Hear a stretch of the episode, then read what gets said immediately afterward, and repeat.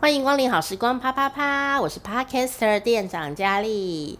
啊，农历七月七号在台湾呢，啊，我们有过农历哦。除了它是七夕情人节之外呢，因为我知道在日本也有过七夕，不过日本明治维新之后呢，就把农历改掉了，它就直接变成国历七月七号，讲七月七日晴这样哦。所以呢，也也是有七夕，不知道日本的朋友有没有什么七夕的特殊习俗跟活动呢？那在台湾还是一样过农历哦。那今年就是在。呃，这个礼拜六哈，就是农历七月七号哦。那除了情人节以外啊，其实对于孩子们的成长呢，啊，七月七号是很重要的一天哦。因为在这一天呢，我们呃传统习俗里面哈，就是要拜拜，感谢照顾小朋友的神明，所以是充满感谢、感恩呃的一个。呃，日子哦，那在台湾呢、呃，很多地方哦都有这个习俗，叫做做十六岁。好，做东西的做，做十六岁，那代表的就是说，我要跟神明讲说，谢谢你照顾我，我现在已经长大成人了，我踏入了社会，我是一个独立的个体，那就是去感谢神明说。哦，我已经长大了，好，而且会有很多仪式哦，还有很多活动哦，在古代更多，现在就是还好，现在就是一个文化活动。可是，在以前的年代啊，做十六岁很重要哦。但是呢，为什么是十六岁？为什么不做十七岁？为什么不做十五岁？为什么做十六岁呢？今天的问题就是这个问题，请问十六岁的标准是从什么而来呢？A 可以结婚了，B 薪水比较多，C 神明规定的，请作答。好，我觉得做题目哦不不难，猜答案也不难，最难的就是选项要自己瞎掰。正确答案只有一个的时候，我还要瞎掰两个选项哎。好，在公布正确答案之前，你要不要先按一下订阅呢？好，订阅一下好时光啪啪啪哦。好，正确的答案是 B，做十六岁。为什么是十六岁？因为 B 薪水比较多，money money，好，money 比较多。好，这个为什么呢？因为啊，以前呢，十六岁以前叫做童工，只能领一半的薪水。然后在以前的年代，现在当然有法律规定啦，哈，要看劳动基准法，好来规定哈。但是呢，以前的年代啊，就是十六岁以前叫童工，只能领一半的薪水。但你十六岁。开始就是一个成人了，你可以领全薪，领一个完整大人的薪水，这是不是很重要呢？好，而且这一天呢，就等于呢，告诉哦，这等于是说你已经独立了。所以以前年代啊，比较辛苦的时候哦，孩子们啊，十六岁哦满了以后，有的人甚至就离开家乡哦，去外面找工作打拼哦，远离家园。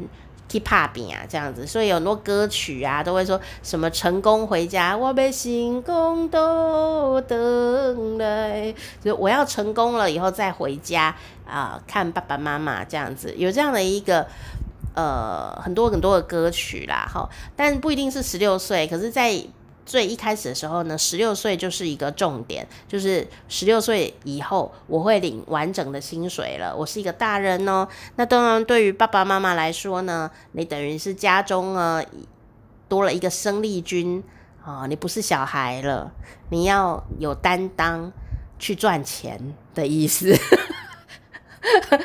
十六岁现在在台湾大概还在念书比较多。哦，当然有一些比较辛苦的孩子，十六岁已经没有办法读书了。我们也要多多关照这些孩子哦。呃，以前都是靠神明的力量，现在我们也会靠神明的力量。但是像现在人呢，呃，互相帮助的力量更加的强大，而且我们有网络哦，所以呀，为什么现在没有那么的呃依赖做十六岁的神明呢？哦，就是因为医医疗医疗比较进步了，所以你比较不会说小孩生病你去拜拜，你比较会小孩生病你会去挂号看医生。哦，所以如果你的孩子满十六岁，应该要去感谢你每次去的那一家小儿科诊所，感谢医生说我已经长大了。但是有时候我长大也也还是会去看小儿科，因为医生比较熟，我是把它当做家医科好来看的哈。我记得我的小儿科医生哈叫做赵小儿科，然后我从小看，从他爸爸就看我，看到他儿子也看我，后来呀、我到了大概。二十岁哦，我感冒还是去给他看，看到我就是没有住在家乡了以后，我才再赶快去寻找可靠的 医生来看感冒。所以我觉得我也是抱着这种感恩的心情呢，来呃看待这一些人间神明啦。好，虽然大家都是人类，但是其实他们其实也是哦。呃去付出了很多，就像是人间的天使这样子的呃医护人员啊，还有像是托育机构啦、安亲班老师，哈，我觉得他们都代表了某部分的神明，然后让呃爸爸妈妈可以呃好好安心，然后小孩可以健康快乐的。呃，成长哦，那当然，在以前的习俗里面啊，这个孩子啊，呃，七月七号这一天呢、啊，就要很有很多的拜拜哦。比方说，要用麻油鸡，好拜床母，床就是 bed，就是床睡觉的床，母就是妈妈嘛。啊、床母是一尊神明哦，那他照顾婴儿。好，会照顾婴幼儿，所以呀、每年七月七号农历呢，以前的习俗就是要煮麻油鸡来感谢床母，所以会把这个麻油鸡呀，哦，鸡酒哈，放在床上。